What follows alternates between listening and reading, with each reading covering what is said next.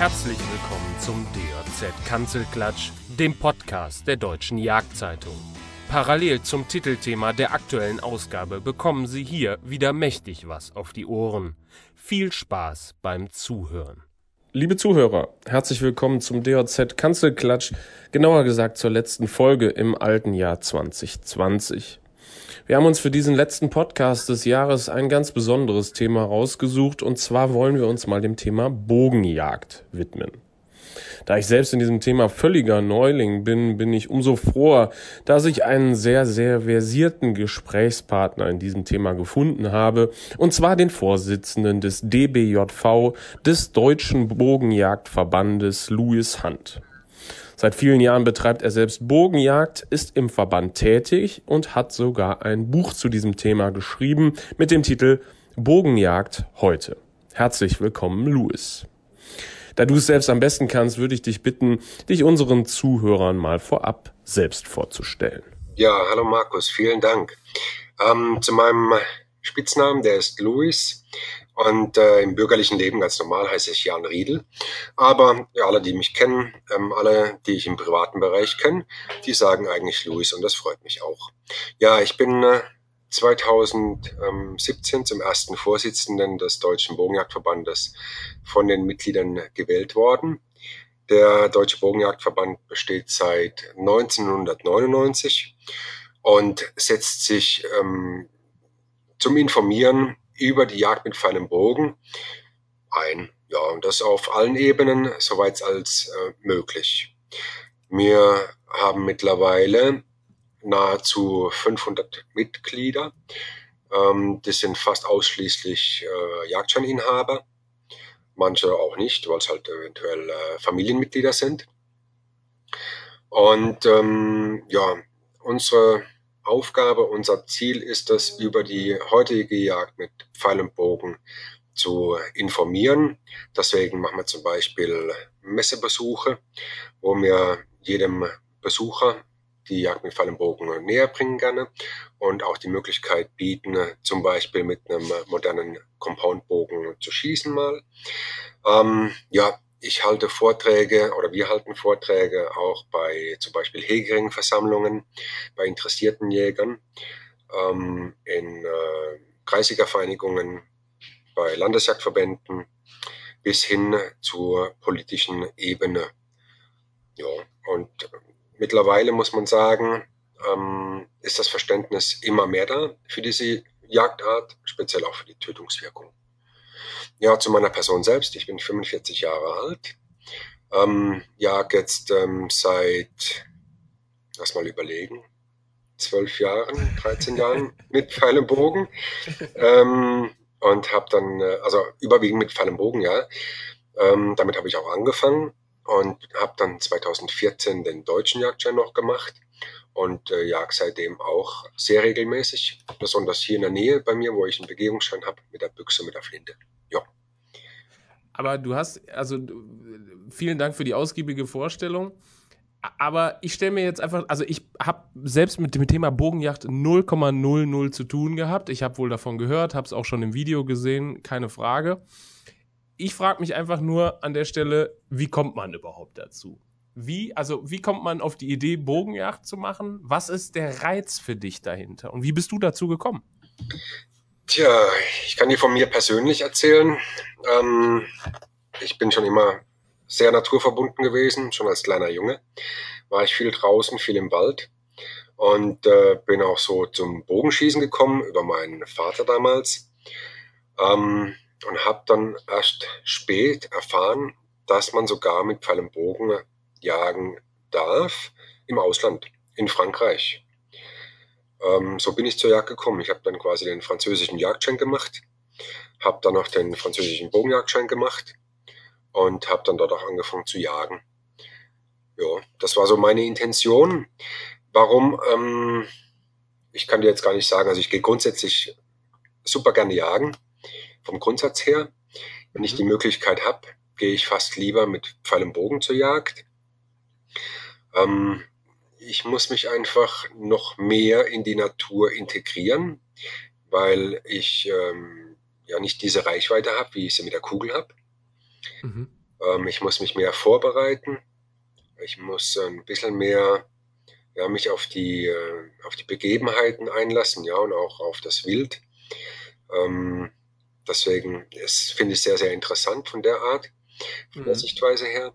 Mhm. Und äh, persönlich ähm, ist es mir fast lieber, weil der Schussknall nicht da ist. Ja, ich schieße auch mit der Büchse, mhm. mit Schalldämpfer, aber das patscht doch noch mal ordentlich. Um, mit dem Bogen hast du das nicht. Ja, also die ja, Erfahrung ist einfach, ich bin im Wald, die Vögel zwitschern, ähm, du, du riechst den Wald, du, du fühlst den Wald und dann ergibt sich die Situation mit dem Bogen und ich schieße und alles lebt weiter.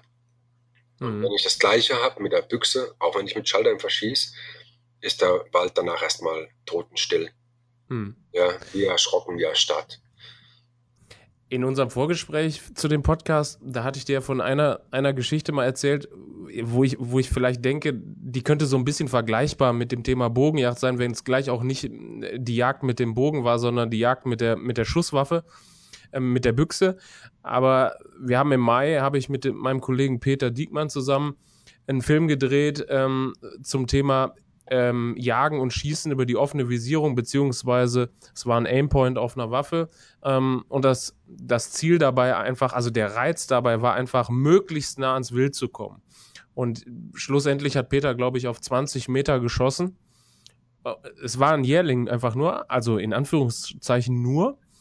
Aber es war unfassbar spannend. Also ich weiß gar nicht, es war, man hat den, man hat den Bock oder das Böckchen kann man ja sagen, über die Nadeln im Fichtenwald äh, laufen hören, das war Wahnsinn.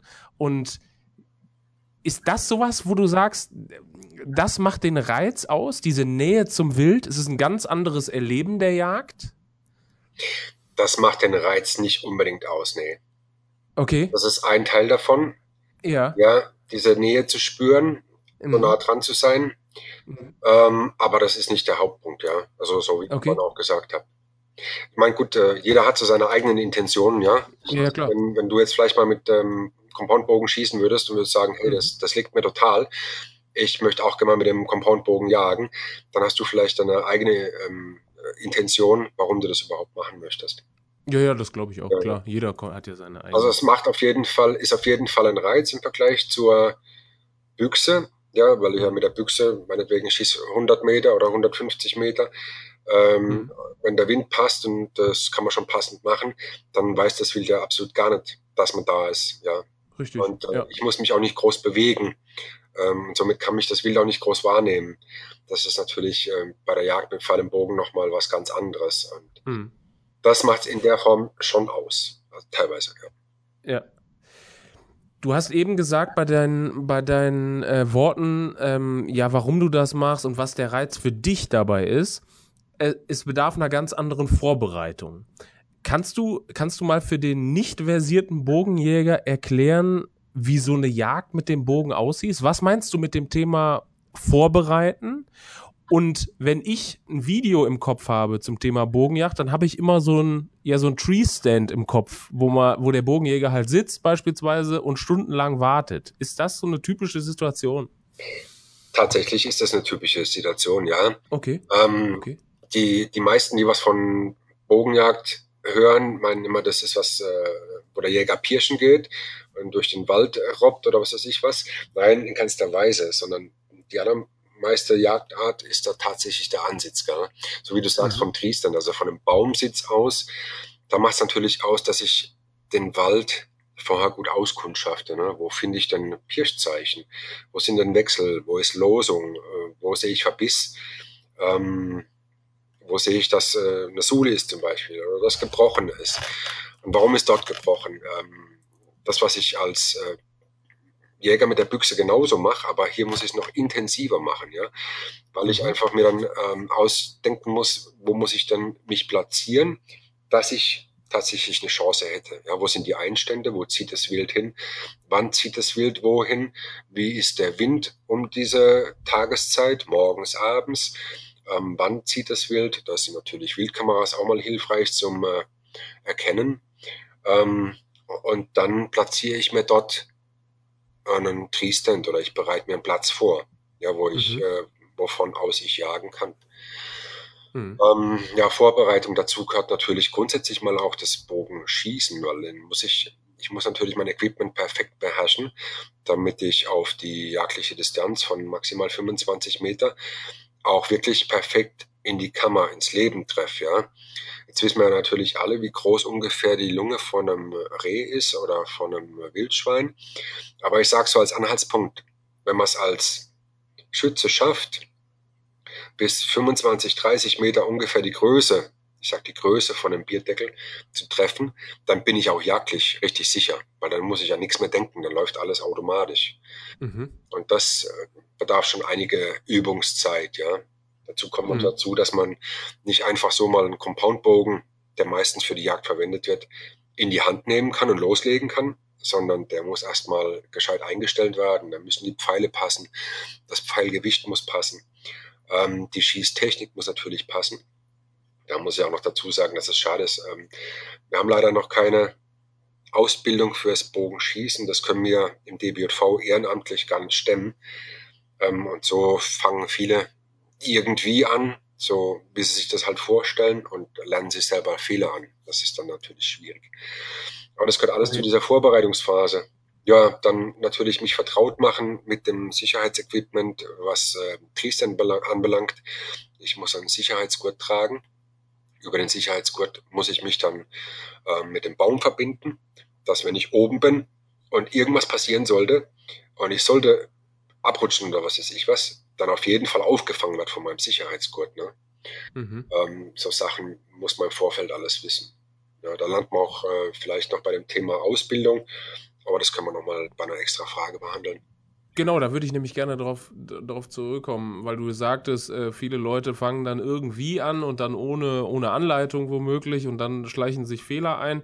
Ähm, wenn ich mich dazu entscheide, ich möchte jetzt gerne mal mich mit dem Thema Bogenjagd näher beschäftigen, was rätst du einem da als Fachmann?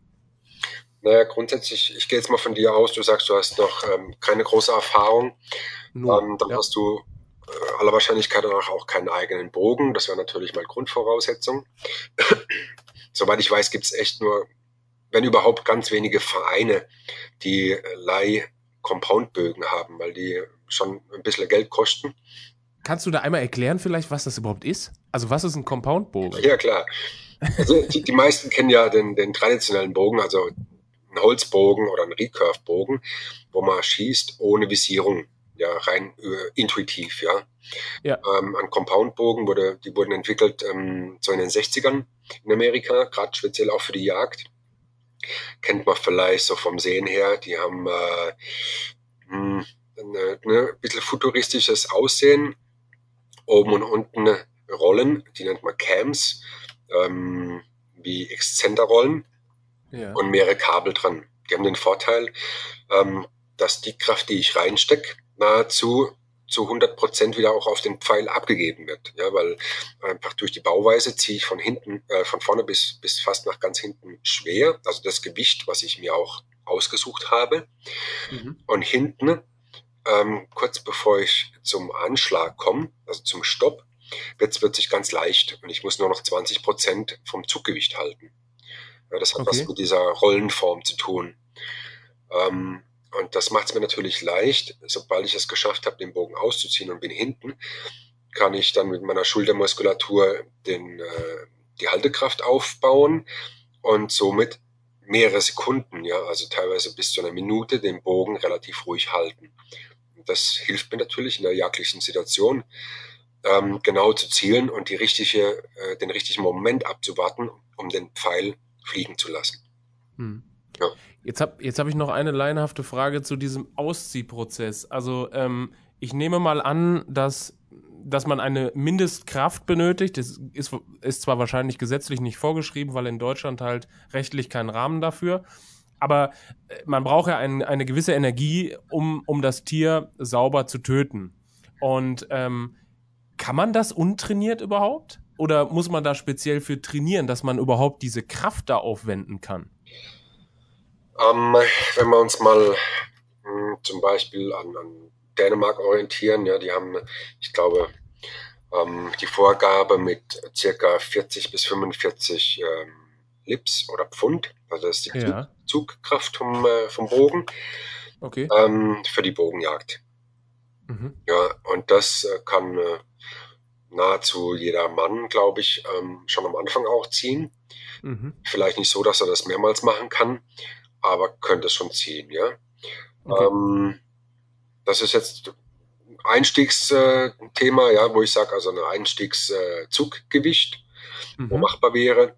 Sinnvoll oder sinnvoller ist es natürlich, wenn man dann ein bisschen höher geht, äh, ab 50 Pfund, dann hat man auch ein bisschen Reserve drin. Ja, die meisten, Mhm. die dann längere Zeit schießen, das ist äh, wie wenn du jetzt äh, längere Zeit Fahrrad fährst oder irgendeinen anderen Sport machst, dann Mhm. äh, wirst du automatisch äh, routinierter und kräftiger.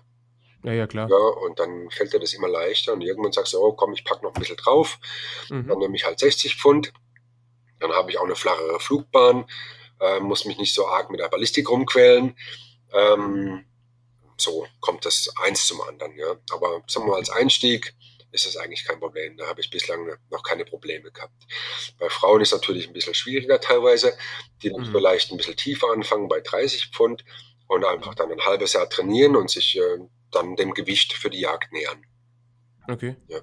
Was ich noch, Entschuldigung, wenn ich unterbreche, was Ja, gerne. zum Compoundbogen.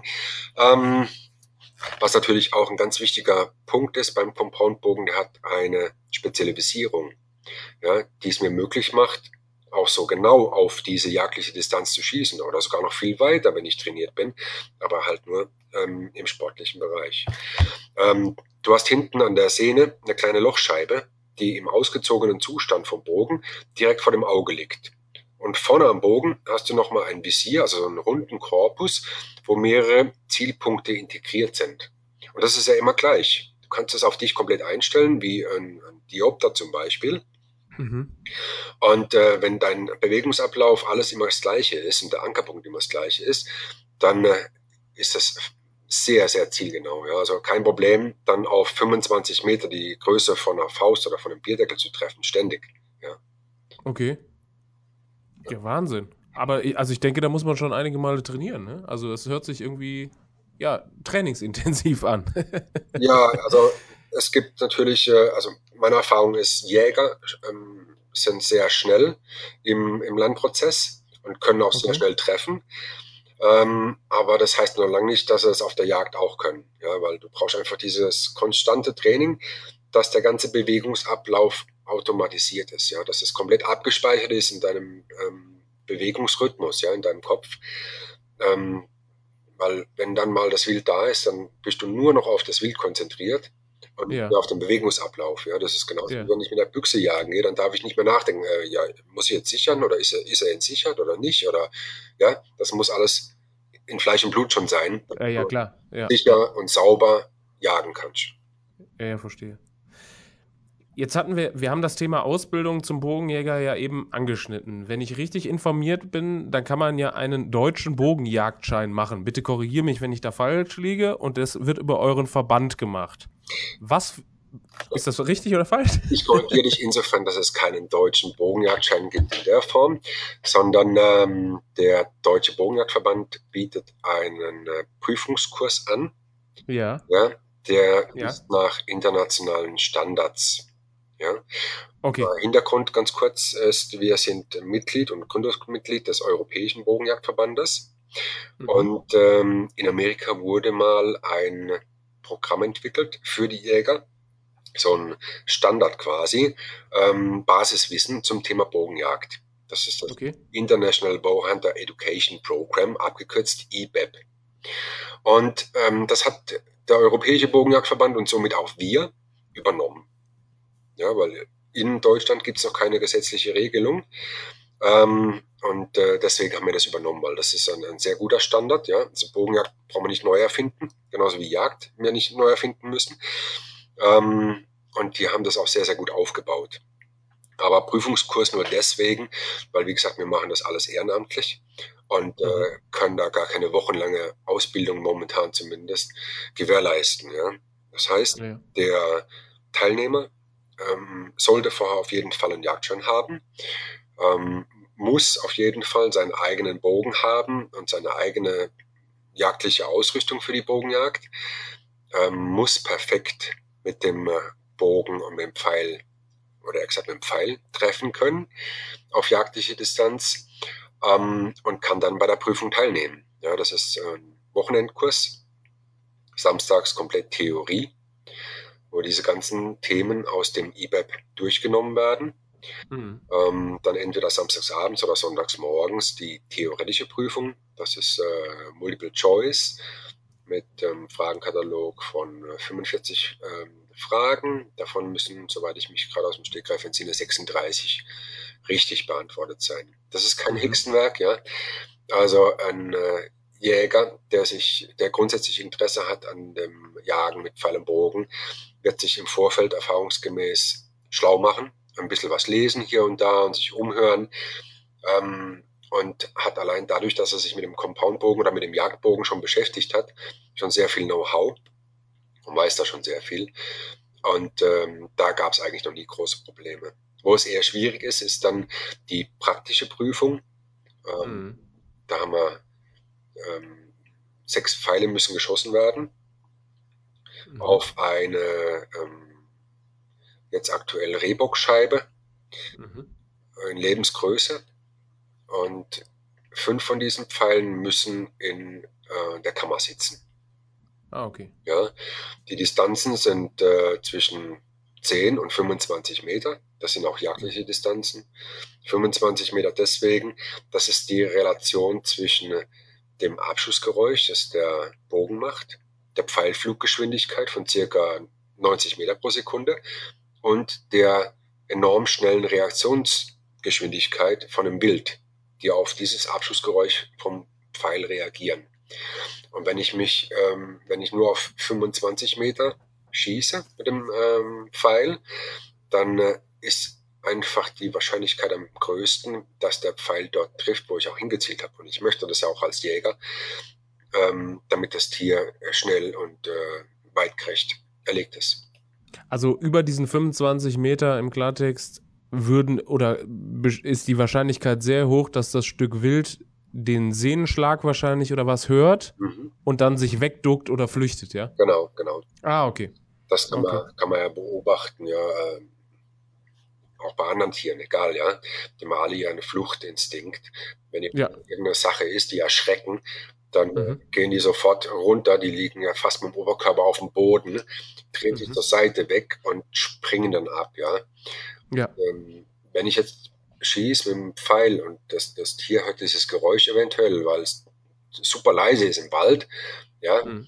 ähm, dann kann das natürlich passieren und deswegen die maximale Distanz von 25 Metern. Okay. Ah ja, klar. Ja, sicher. Ähm, eine Sache, die, die an dieser Stelle oder die, die hier, glaube ich, ganz gut reinpasst, ist das Thema Tötungswirkung von Pfeilen.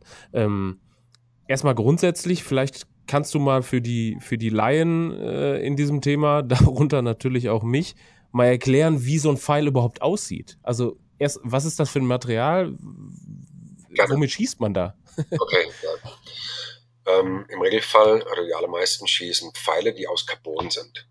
Okay. Das sind professionell hergestellte äh, Pfeilschäfte. Die sind äh, sehr flexibel, biegsam. Die gibt es in verschiedenen Stärken, je nachdem, wie, wie dein Auszugsgewicht ist, also wie viel Kraft auf diesen Schaft einwirkt. Mhm. Ähm, und die, ähm, ja, die gehen immer wieder in die Ausgangsstellung zurück. Ne? Carbon. Ja? Aluminium wird sich verbiegen und bleibt so und Holz, äh, wissen wir ja selber, das macht mal dies, mal das. Mhm. Ähm, also Carbon. Ähm, was, was aber wichtig ist, was die wenigsten äh, so im Hinterkopf haben, wenn man von Pfeilen redet, äh, muss man unterscheiden. Das eine, was die allermeisten kennen, ist der Trainingspfeil, also der Scheibenpfeil. Das heißt, der, der Schaft und die Federn hinten, die Fletschen und die Nock, die in der Sehne eingenockt wird, das ist alles gleich. Nur die Spitze, Was ist Nock? Was ist Nock? Nock, die Nock ist äh, ein, ein, Teil am, am Schaft, ja. wo in die Sehne greift. Okay. Ja, das, Damit der Pfeil sicher da drauf sitzt, oder was? Ja, das hebt quasi den Pfeil auf der Sehne. Ah, okay. Ja. Ja. Ja, ähm, ja beim, beim Training verwende ich Scheibenpfeile, äh, Scheibenspitzen. Ähm, die kennt jeder, die sind so kegelförmig, ja, also fast schon aussehen wie eine Patrone. Okay, ja. Ja. ja. ja. Dazu muss ich gleich sagen, wenn mit so einem Pfeil, mit einer Trainingsspitze auf ein Tier geschossen werden würde, das ist definitiv nicht tierschutzgerecht. Ja, das ist das gleiche, wie wenn ich mit Vollmantel schieße. Ja, das gibt ein kleines Löchle und man hat, okay, ähm, beim Jagdpfeil, also bei der Jagdspitze, ist es so, dass an diesem Korpus vorne an der Spitze, mhm. das sieht so ähnlich aus wie die Trainingsspitze, das Innenteil, das sagt man Ferule dazu, aber es sind mehrere Schneiden angebracht, wie kleine Messer. Und die sind okay. so scharf als möglich zu halten. Ja, so wirklich rasiermesserscharf. Mhm. Ähm, und das ist das, was wirkt, also so zum Beschreiben jetzt, was den Pfeil ausmacht. Ja, okay. Und also ich glaube, viele, viele äh, Jäger, die noch nie mit diesem Thema zu tun hatten, die werden irgendwie über die Tötungswirkung nachdenken von solchen Pfeilen. Und ähm, kannst du da was zu sagen? Also wenn ich mich in dieser normalen Schussdistanz von 25 Meter halte und äh, mit meinem Bogen natürlich wohlwissend gut umgehen kann und daher auch treffe, äh, wie sieht so eine Tötungswirkung aus bei so einem Stück Wild? Mhm. Also nochmal zur Verinnerlichung, dass die ja. Blattspitze, müsst ihr euch vorstellen oder du dir vorstellen, wie, wie ein kleines Messer. Ja? Okay. Äh, entweder wie ein kleiner Dolch, also wir haben zwei Schneiden, oder mhm. dann vielleicht auch im, im, im 90-Grad-Winkel angebracht, also vier Schneiden. Ähm, ungefähr ein Schnittdurchmesser von ab, sagen wir mal, ungefähr zweieinhalb Zentimeter bis circa fünf Zentimeter gibt's auch. Ja. Boah, okay. Jetzt stell dir vor, der Pfeil wiegt circa 30 Gramm insgesamt. Mhm. Er wird beschleunigt auf 90 Meter pro Sekunde und vorne ist dieses ganz, ganz scharfe kleine Messer. Ja, richtig super Stahl, perfekte Flugeigenschaften und diese 30 Gramm schieben diese kleine Spitze durch den Tierkörper komplett durch. Mhm.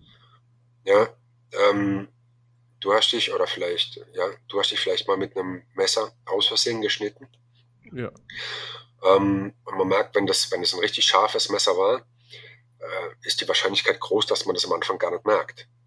Ja, klar, merkst du nicht. Wenn, ja. wenn jetzt ja. Fleisch schnippelst und denkst, Mist, was, was ist denn das? Oder es kann auch sein, man hat so einen kurzen, stechenden Schmerz, ganz kurz.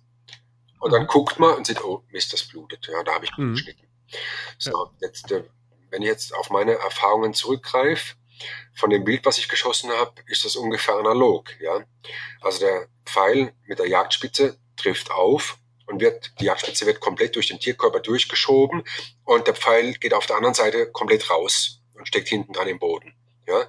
Das Tier merkt erstens, irgendwas hat's getroffen, ja? könnte auch ein Ast gewesen sein.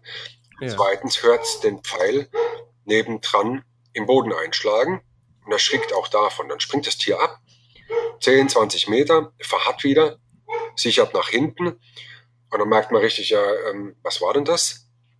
Und dann fängt schon an zu, schwank, äh, zu, zu wanken. Mhm. Ähm, dann beginnt quasi schon die Phase, wo kein Sauerstoff mehr zum Hirn kommt, weil die Lungen ja. zusammengefallen sind. Es wurden große blutführende Gefäße getroffen. Das Tier schweißt sehr schnell aus.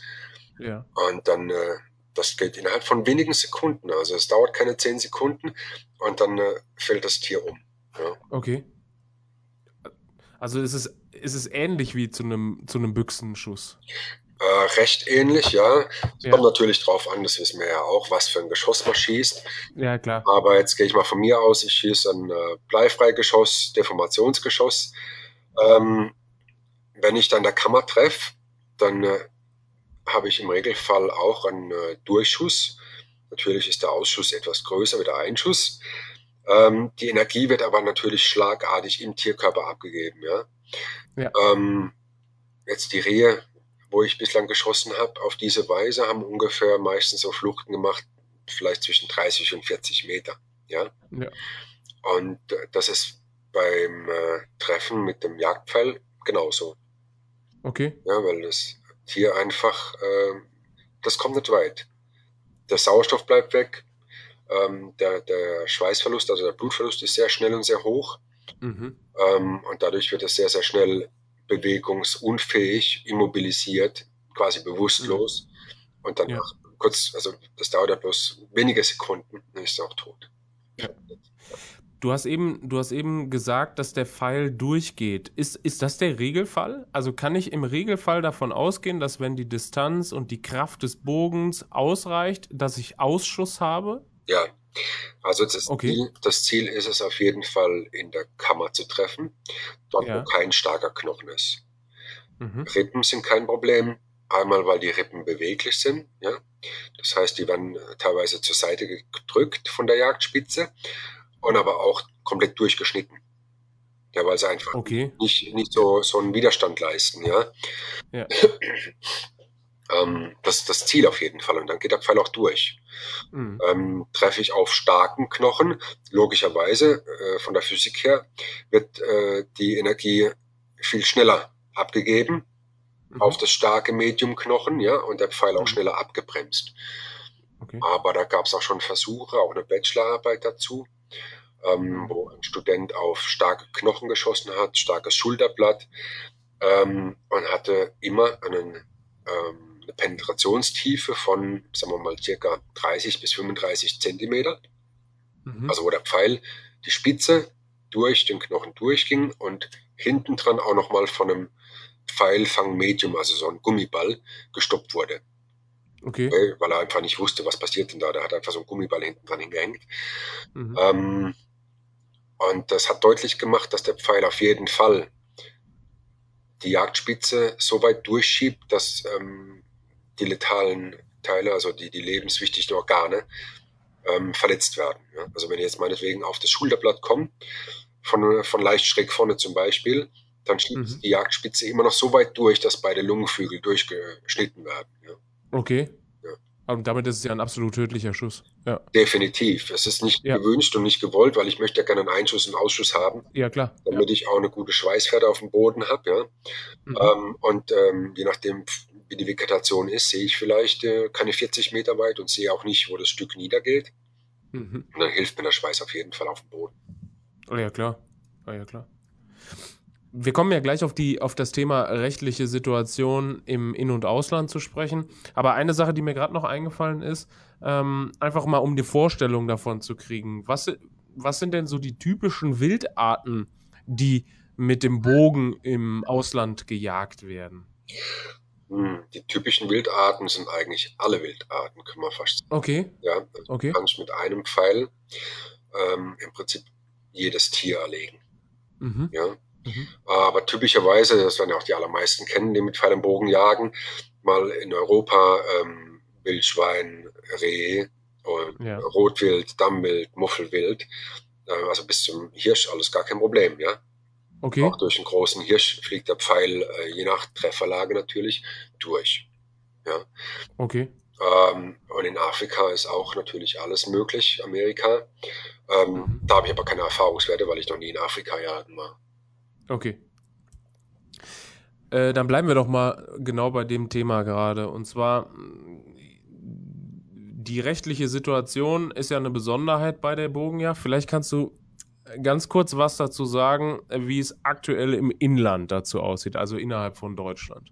Ja, klar. Also bei uns in Deutschland ist die Jagd mit Fall und Bogen ähm, nicht jagdrechtlich geregelt. Ja? Okay. Mhm. Ähm, anders wie jetzt in äh, Frankreich zum Beispiel oder in äh, Dänemark oder in Ungarn, ja, wo mhm. die Jagd mit Pfeil und Bogen schon seit Jahrzehnten jedem Jäger wieder offen steht, also die Möglichkeit zumindest, ja. Okay. Da ist halt geregelt, was muss der Jäger können und erfüllen, damit er weitgerecht, tierschutzgerecht Tiere erlegen kann mit dem Jagdpfeil. Okay.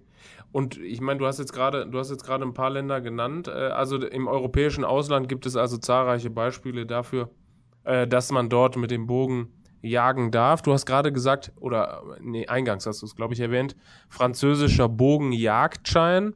Also da werden dann extra Prüfungen gemacht, oder? Oder wie kann ich mir das vorstellen? Ja, ich habe ja vorhin von der Ausbildung erzählt, von der Prüfung, ja, genau. ähm, die mir vom DBJV anbiet, äh, anbieten. Mhm. Ja. Ähm, so ist das zum Beispiel ähm, in, in Frankreich auch, dass man einfach einen äh, entweder französischen Jagdschein oder einen deutschen Jagdschein grundsätzlich mal braucht zum Jagen. Ja. Und unter gewissen Voraussetzungen brauchen wir auch noch die spezielle Ausbildung für die Jagd mit Fall im Bogen. Okay. Ja. In Frankreich speziell ist es so, dass die nur den französischen Bogenjagdschein akzeptieren. Mhm. Das liegt daran, dass ähm, die, äh, die Verordnung zur Bogenjagd in Frankreich Mitte der 90er gemacht wurde. Mhm. Und da gab es noch gar keinen europäischen und gar keinen deutschen Bogenjagdverband. Ah. Ja gut, da konnten sie sich nicht dran orientieren. Nee, ja. nee. Ja, ja, klar. Ja, deswegen haben sie einfach gesagt, so, ihr müsst, wenn ihr bei uns jagen wollt, den französischen Bogenjagdschein machen. Ne? Ja, ja. ja. Ähm, in dem Vorgespräch zu diesem Podcast hatten wir, genau, da hatten wir über ein Forschungsprojekt beziehungsweise ein geplantes Forschungsprojekt in Brandenburg gesprochen. Ich glaube, zahlreiche Zuhörer werden auch damit mal konfrontiert gewesen sein in den Jagdmedien. Wir haben immer wieder darüber berichtet und zwar gab es meines Wissens nach ein Forschungsprojekt, ähm, um diesem äh, Thema Bogenjagd speziell auf Schwarzwild mal etwas näher zu kommen. Dazu ist es aber leider nie gekommen, wenn ich richtig informiert bin. Ähm, kannst du da was zu sagen? Du steckst doch da mit Sicherheit im Thema. Ja, ähm, das habe ich natürlich auch stark mitbekommen, weil ich da auch als Fachberater herangezogen wurde. Ähm, äh, das fing an einfach, dass ähm, in den Medien immer mehr Berichte kamen, dass Wildschweine in den äh, Ortschaften, wie zum Beispiel Stahnsdorf oder Klein Machnow, ähm, für Schaden gesorgt haben. Ja. Mhm.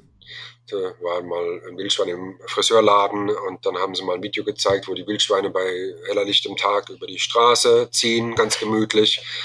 Mhm. Ähm, und dann sind auch die Gefährdungslagen immer mehr geworden, ja, Autounfälle ähm, oder Leute sind angegangen worden. Und ähm, dann muss natürlich der Bürgermeister auch mal sich Gedanken machen, was kann man denn da machen. Mhm. Der Jäger, der da zuständig ist für diesen äh, Bereich in Stahnsdorf, ähm, hat auch den äh, Jagdschein, den Bogenjagdschein gemacht beim DBJV und ist auch entsprechend versiert und ähm, hat sich mal mit dem Bürgermeister ausgetauscht. Und im Zuge des Austausches, was für Möglichkeiten ähm, der Jäger sieht grundsätzlich mal, hat er auch das Thema Jagd mit Pfeil und Bogen erwähnt. Und äh, das hat der Bürgermeister aufgenommen und ähm, hat es dann ganz stark verfolgt. Hat erst an das Bundesministerium geschrieben, ähm, ob man dann das Bundesjagdgesetz ändern könnte oder ob es da Ausnahmen gibt. Ähm, jetzt ist Jagd äh, in der Form auch Ländersache. Somit hat er sich dann an das Ministerium, an das Zuständige in Brandenburg gewendet, gewandt und ähm, ja, kam dort äh, bekam dort Gehör. Und ähm, so ist dann auch mal ein großer runder Tisch entstanden mit verschiedenen Professoren, mit den äh, Jagdbehörden, mit den Gemeinden, ähm, wo ich auch unter anderem dabei war und wo das Thema grundsätzlich mal behandelt wurde. Erlegung von Wildschweinen, wie man das Problem lösen könnte oder, oder wie man dem Problem etwas mehr Herr werden könnte, dass die Wildschweine weniger werden. Und da war ein Thema auch äh, die Erlegung im urbanen Bereich mit äh, Pfeil und Bogen. Ja, das, mhm. ähm, aber dazu kam es doch nie, ja, oder? Die, die, wollten das eigentlich schon, ne? aber ähm, logischerweise und sinnvollerweise haben sie auch gesagt, das sollte wissenschaftlich begleitet werden. Mhm. Ähm, da zu diesem Zeitpunkt die Medien das schon so weit aufgefasst hatten, dass, ähm, dass es zum Politikum wurde musste diese wissenschaftliche ähm, Begleitung öffentlich offiziell ausgeschrieben werden. Ja, mhm. das war ja. eine Phase von vier Wochen und ähm, so zwei Wochen vor Ende dieser Ausschreibung kam dann mal auch ein Zeitungsbericht einer Tierschutzorganisation, die sehr emotional negativ geschrieben haben und auch den zuständigen Minister angegangen haben und gesagt haben, wir zeigen dich an und und und, Tierquäler. Ähm, und das hat leider dazu geführt, dass sich letzten Endes keine wissenschaftliche Institution auf diese Begleitung beworben hat. Okay. Ja, und, und dann ist es nie umgesetzt worden, das Vorhaben, oder genau. was? Am Tage, okay. am Tage des Auslaufes dieser Ausschreibung hat sich niemand gemeldet und am Folgetag sagt der Minister, wir haben keine Bewerber, wir können kein Projekt mhm. machen. Ja, ja, ganz klar. Ähm, aber gerade nochmal, also gerade urbaner Bereich, du hast es ja eben gesagt, ich stelle mir, ich komme selber zum Beispiel aus Düsseldorf. Da weiß ich, dass auf den innerstädt äh, innerstädtischen großen Friedhöfen beispielsweise ja auch regelmäßig gejagt wird. Beispielsweise Karnickel, Rehwild gibt es da auch, fressen Blumen auf und was weiß ich nicht alles. Äh, Thema Hinterlandgefährdung ist natürlich ein Riesenthema mitten in der Stadt. Da wäre das, da wäre das Thema Bogenjacht schon gut. Also, also kann ich mir jetzt vorstellen. Ja, hm? wenn wir jetzt vergleichen mal, ähm, wenn ich mit der Büchse jag, dann weiß ich, dass mein Geschoss ähm, mehrere Kilometer weit fliegen kann mhm. ja. und dementsprechend auch wirken kann. Ja, das mhm. muss ja gar keine Absicht sein. Das kann Abpraller sein oder das kann aus Versehen sein, wie, de, ja, wie auch immer. Ähm, schieße ich mit dem Pfeil, dann äh, habe ich eine deutlich geringere Reichweite. Also im Verhältnis gesehen auf jeden Fall. Ja. Und ähm, das macht es dann schon mal aus. Ja. Also wir haben da Beispiele im, im europäischen Ausland, wie jetzt in Spanien, speziell die Großstädte wie zum Beispiel Madrid, machen das jetzt schon seit vielen Jahren, dass die Jäger dort im äh, urbanen Bereich die Wildschweine nur mit Pfeilen erlegen, also mit Pfeilenbogen. Ah, okay. Ja. okay. Und haben mittlerweile, puh, lass mich überlegen, roundabout 400, 450 Wildschweine erlegt, ja, innerhalb von äh, knapp zehn Jahren. Ja, das Nur von Madrid jetzt mal gesprochen, ja. Mittlerweile sind ja. noch mal fünf weitere Großstädte dazugekommen. Ähm, ich persönlich habe an einem Projekt mitgearbeitet in Frankreich drüben auf invasive Arten, also speziell Nutria, mhm. wo eine, eine, Ortschaft betroffen war von äh, Nutrias, die enorm Schäden gemacht haben an einem, an einem Bachlauf, der durch die Stadt ging. Mhm. Ähm, und da hätte man nicht dran denken können. Also wenn ich da dran denke mit der, mit der Büchse oder mit der Flinte, das äh, ist einfach zu gefährlich. Ja, ja, ja klar. Also man weiß da echt nicht, was passiert. Und da kam der Bürgermeister, in Frankreich kam der Bürgermeister auf den Verband zu, hat gemeint, wie sieht's denn aus, könnt ihr euch das vorstellen? Und ähm, wir haben das entsprechend vorher begutachtet, geschaut und das lief sehr gut, ja. Äh, ja. Daher könnte ich mir das auch in Deutschland sehr, sehr gut vorstellen als zusätzliches Mittel. Ja, für, gerade für Bereiche, wo es uns als Jäger zu gefährlich ist mit der Büchse oder mit der Flinte. Ah ja, klar. Äh, ich meine, du hast es selbst angesprochen, äh, du brauchst ja nur, selbst, selbst, wenn man, selbst wenn man trifft, das Stück Wild, durch den Ausschuss, ein Stein dahinter, du hast einen Abpraller, es ist einfach, es kann immer halt irgendwie was passieren. Teufel ist ein Eichhörnchen und ja, wenn man dann noch innerstädtisch unterwegs ist, wo die Leute ja 24 Stunden rund um die Uhr unterwegs sind, da kannst du dir auch nie sicher sein, dass irgendwo mal keiner gerade ist. Also Wahnsinn. Und was natürlich auch ist, ich weiß nicht, ob das ein Thema ist, ist es, äh, es ist einfach, ja, oder nahezu lautlos, ne? Also du hast auch nicht diese, diese massive Störung. Ja, das habe ich ja eingangs erwähnt, das ist mit einer Motivation, warum ich auch gerne mit dem Pfeil und Bogen jagen gehe. Ja. Ähm, weil du ja. diesen Schussklall nicht hast, ja. Also ähm, natürlich, wenn man jetzt in der Stadt irgendwo ein Wildschwein erlegt und das mit Pfeil und Bogen macht, dann erschrickt nicht hin zum Kunst außenrum. Ne? Und genau. Wie wir wissen, genau. ein Schalldämpfer, natürlich macht das meine Waffe deutlich leiser, aber das batscht halt immer noch ordentlich. Ja, ja klar. Und das, Was viele übrigens nicht denken. Ja, ja. Die denken immer, das Ding ist lautlos, aber ja, das ist alles andere als lautlos. Dank der Mädchen, ja, ja, die, die Filme, gell. Hm. Ja, ja, klar.